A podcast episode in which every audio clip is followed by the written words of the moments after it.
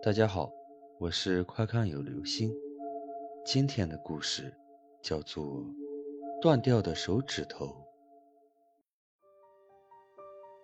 老宋年轻的时候，在工厂同事中有了个宋大胆的名号。他从没恐惧过，包括让他缺失掉两根手指头的那件事。在某天晚上，两瓶好酒，几个好菜。我和老宋度过了一个故事之夜。他跟我讲述了下面这个故事。那天老宋下夜班，是个交替班，晚上倒两班。那时候很人性化，一夜只工作半晚，然后换班。老宋下了夜班，就骑着自行车去他位于紫金山路的大伯家。老宋的大伯中午要杀一头猪。一天前，让人捎口信给老宋，说让他这天晚上来拿猪肉。老宋本来有点累了，但是想到好久没吃的猪肉，馋得直咽吐沫。很快，老城区到了尽头。以前郑州的老城区很小，紫金山路那边现在灯红酒绿，有无数的商店、饭店和酒店，但在那时候还是一片片的村庄。进入乡间小路的时候，老宋碰到了一个骑自行车的年轻小伙，他的后车座上驮着一袋面，袋子有点漏了。老宋坏坏的笑着，心想：我不告诉他，一会儿他到家的时候就剩半袋面了。这时候，那个小伙说话了：“爷们儿，哪个村的？”老宋说出了他大伯所在的村子。那个男孩也大声说自己也是那个村子的，两人便同路而行。在村庄没有建设之前，出入村的路边都是大片的田地和墓地。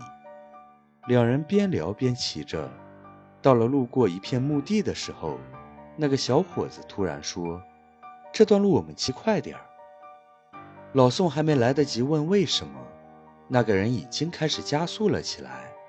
老宋也跟着骑了起来，两人发现越骑路越生疏，走过的路貌似一眨眼又在正前方，而过了那段路又发现他又在不远的前方。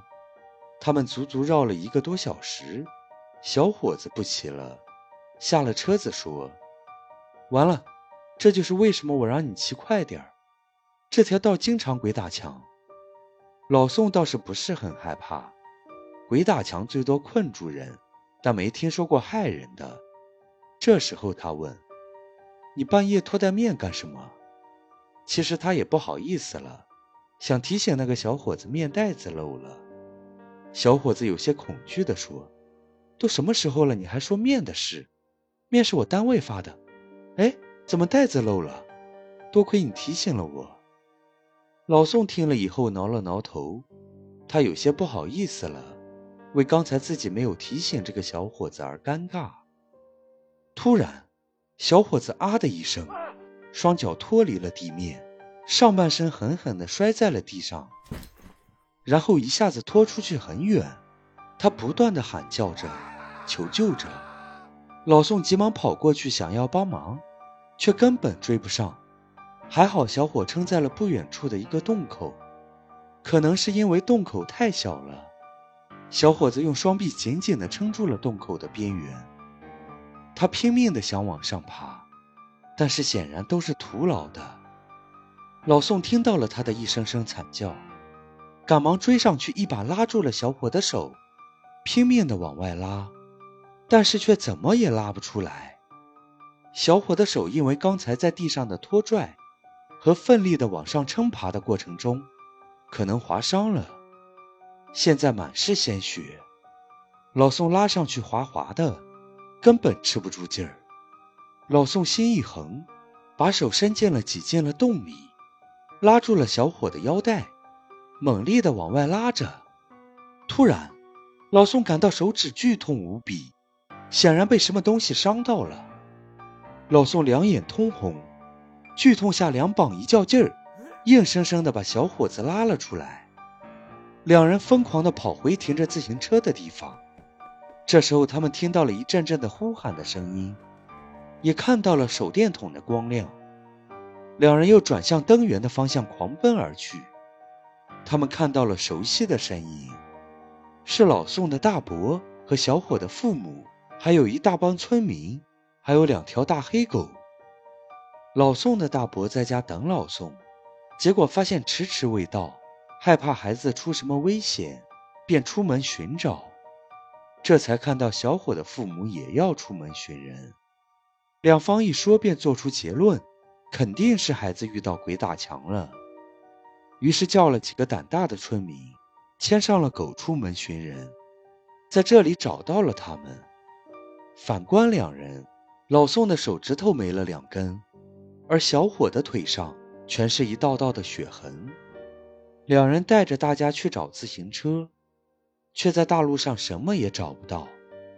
老宋想起了什么，说：“快照地上，他的面漏了，我们顺着面的印记。”就能找到自行车。他们顺着印记去找，找到了两辆自行车。诡异的是，自行车并没有在乡间的小路上，而是骑进了田地中的墓地里。